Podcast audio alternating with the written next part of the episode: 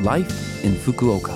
फुकुओकामा जीवनयापन यो फुकुओका सिटीबाट प्रायोजित कार्यक्रम हो नमस्ते ओहाई गोजाइमास म सरिता यो लाइफ इन फुकुओका कार्यक्रममा फुकुओकामा बस्दै आउनुभएका नेपालीहरूका लागि सुरक्षित भई आरामदायक जीवनयापनका लागि आवश्यक जानकारीहरू नेपालीमा दिने आइरहेकी छु हरेक हप्ताको बिहिबार यो कार्यक्रम बिहान आठ चौन्नबाट म सरिताको साथ सुन्न सक्नुहुन्छ छोटो समयको यो हाम्रो कार्यक्रम सुन्दै गर्नुहोला फुकुओकामा जीवनयापन आज मैले उचिवाको छोटो परिचय लिएर आएकी छु के तपाईँले कहिले उचिवाको प्रयोग गर्नुभएको छ?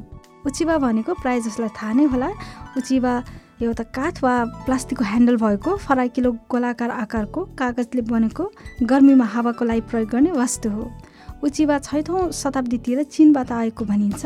नारा र हेयान कालमा उच्च पदस्थ व्यक्तिहरूले यसलाई समारोह र भाग्य हेर्न साथै घामलाई छेक्न र अनुहार ढाक्न पनि प्रयोग गर्थे।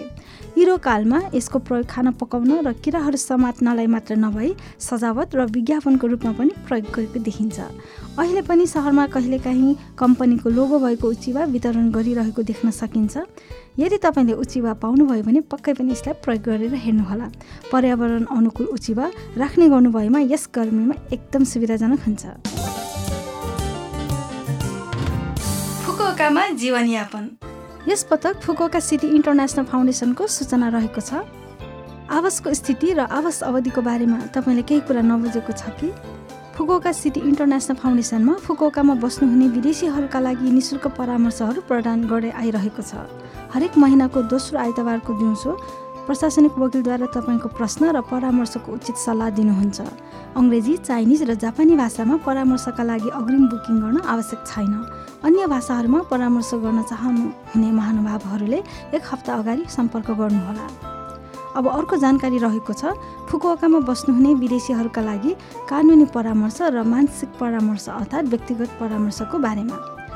कानुनी परामर्श हरेक महिनाको पहिलो शनिबार बिहान दस तिसदेखि दिउँसो एकतिस बजेसम्म र तेस्रो बुधबारको दिउँसो एक बजेदेखि चार बजेसम्म। परामर्श अवधि पैँतालिस मिनट। वकिलद्वारा निशुल्क परामर्श प्राप्त गर्न सक्नुहुन्छ। भाषा अनुवादकको आवश्यकता भएमा निशुल्क अङ्ग्रेजी अनुवादकको व्यवस्था गरिदिने भएकोले बुकिङ गरेर भन्नुहोला।